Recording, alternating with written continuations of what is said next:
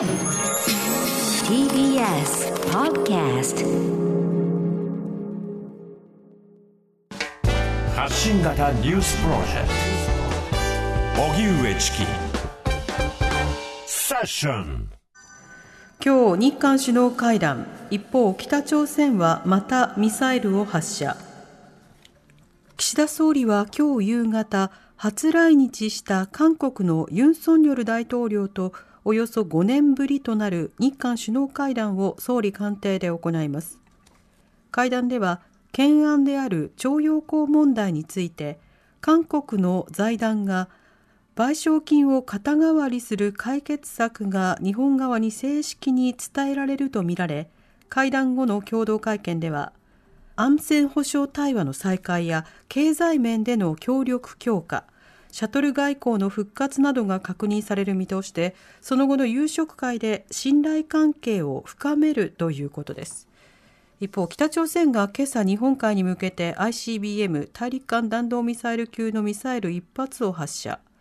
EEZ 排他的経済水域の外に落下し被害の情報はないということですが松野官房長官は北朝鮮に厳重に抗議したことを明らかにしました。岸田総理と韓国のユン大統領今日の夕方に会談こちらについて朝鮮半島の情勢に詳しいオービリン大学教授の塚本総一さんにお話を伺います塚本さんこんにちはこんにちは。お願いいたします。お願いいたします。よろしくお願いします。はい、まずは今回の日韓首脳会談、この開殺、え開催のいきさつについて教えてください。はい。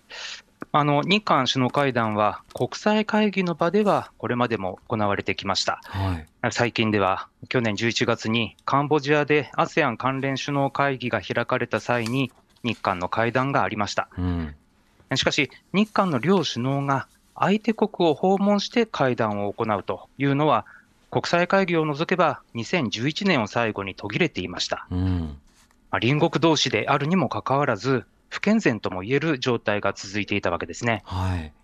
で、去年5月に、えー、韓国で保守の立場から日本との関係改善を訴えていたユン・ソンニョル政権が発足したことで、日韓単独の首脳会談の復活が検討されてきました。うんまあ、ところが、えー、徴用工問題がネックとなってですね、えー、両国の間に立場、大きな隔たりがあって、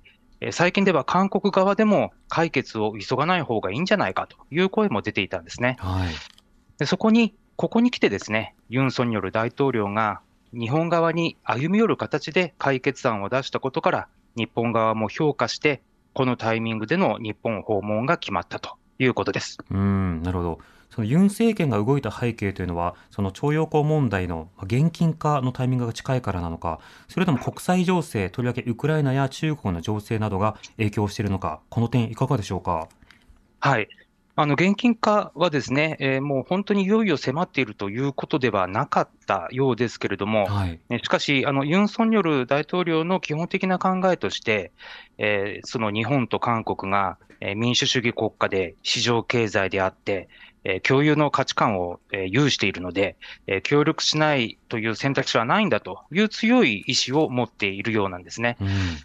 でそこで、えー、この徴用工問題でも、日本側のいわば要望を受け入れる形でですね、解決を図ったというふうに見られています。うんなるほど。では今回ユン大統領が提示している徴用工問題の解決案、これは一体どういったものなのか、改めて教えてください。はい。韓国側はもともとはですね、えー、韓国政府の傘下にある財団に、韓国企業とともに、韓国の徴用工裁判で敗訴した日本企業からも資金の拠出を受けて、ね、そこから元徴用工や遺族への支援を行う想定でいました。はい、しかし、日本はこの問題はすでに解決済みだという立場で、えー、大きな開きがあったわけですけれども、えー、ユン大統領の判断で、日本企業の拠出はないものとして、あくまで財団が支払うということになりました。うん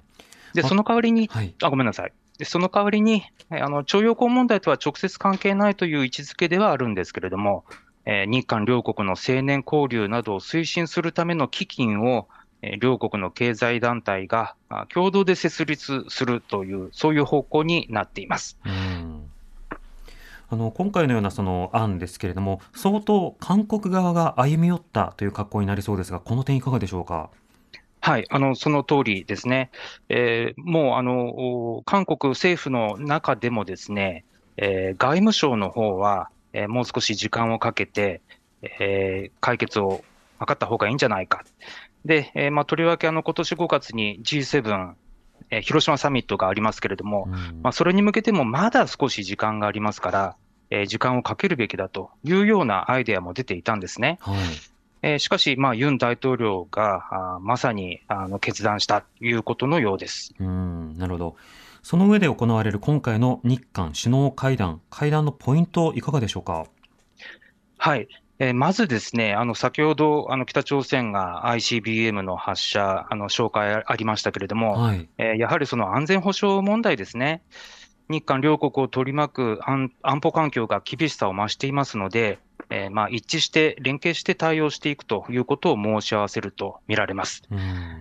えー、まあ5年ぶりとなる日韓安全保障対話を再開させるというようなことで調整中ということですから、まあ、こうした具体的なその連携強化が図れるかがポイントになると思います。うんなるほど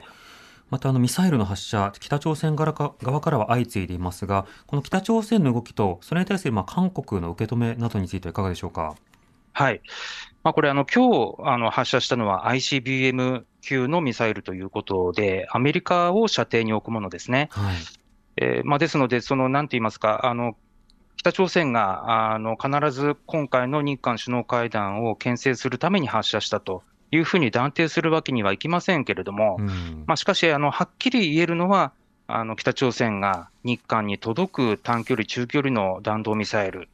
あるいはその迎撃しにくい変則軌道で飛翔するものも含めてですね、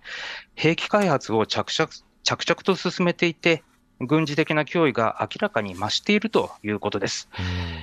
まあ、したがって、えー、今回の発射については、日韓、そして日米韓3カ国の連携の重要さということを改めて示していると思います。うんまあ、その上で、さまざまなあの合議というものをこれから起こる行うことになるわけですが、改めてこの徴用工問題に関しては、まあ、解決案としていますが、まあ、日韓の合意、あるいは何かしらの文書を作るというものではないということは、今後の継続性などについてはいかがでしょうか。はい、そうですね、今回、あの文書化することは見送られたということですので、はい、えー、まあ、時間がなかったというふうに伝えられていますけれども、うん、え確かにここはあの文書で、本当であればあの、この両国が一致したことをきちんと文書に残しておくというのが望ましい形でありました。うん、まあ、したしたがってですね、え今回はあのポイントとなるのは、両首脳が、まあのまあ、バーバル、まあ、言葉の中でということにはなりますけれども、えー、やはりあの相当程度あの、両国の一致ということを、えー、互いに約束し合うというのがまず重要になりますし、えー、そしてその文書化ということもやはり重要ですから、えー、G7 広島サミットに向けてですね、えーまあ、その、えー、事務方の方でですね、えー、その案について、えー、出すということをあの検討すべきではないかというふうに考えています。うんなお今回の会談については、韓国メディアの報道ぶりはいかがでしょうか？はいあのまあ、実はちょっと私、先週、ソウルに行ってきたんですけれども、はい、その時にあの会った保守系の人たちは、ユン大統領の決断を称賛する。反対にムン・ジェイン政権の元閣僚ですとか、進歩系の研究者たちは、えー、ユン大統領と日本に対する厳しい批判をするということなんですね。うん、まあ、そうした分断ぶりを背景にですね、やはり保守系のメディアは今日の社説で、えー、日韓の協力ということを謳い、進歩系のメディアはユン大統領が日本の側に立っていると厳しく批判をしています。うん、で韓国の世論調査を見るとですね、これはあの韓国ギャラップという世論調査機関があの出したものですが、えー、韓国政府の解決案に賛成する人が35%、はい、反対する人が59%、まあ、かなりの開きでやはり反対が多いんですね。まあ、こうした困難な状況でユン大統領が今回、徴用工の問題のその解決案を示して日本に訪問してしたということは、やはり評価すべきだろうと思いますし、えー、日本もですね、えー、今実施している半導体の原材料の韓国向けの輸出管理、についても、韓国側の要望に沿って緩和する方向で検討することも含めて、えー、日本もこうできるところはこうしていくということが必要なんだろうと思います。まあ、確かにその日韓の間ではなお解決すべき懸案もあるんですが、えー、日本と韓国という1対1の関係性だけで考えるのではなくて、アジアの平和と安定に向けて両国がどんな役割を果たせるのか、広い視野で考えていくべきだと考えています。わかりました。塚本さん、ありがとうございました。ありがとうございました。大美林大学教授の塚本総一さんにお話を伺いました。荻上チキ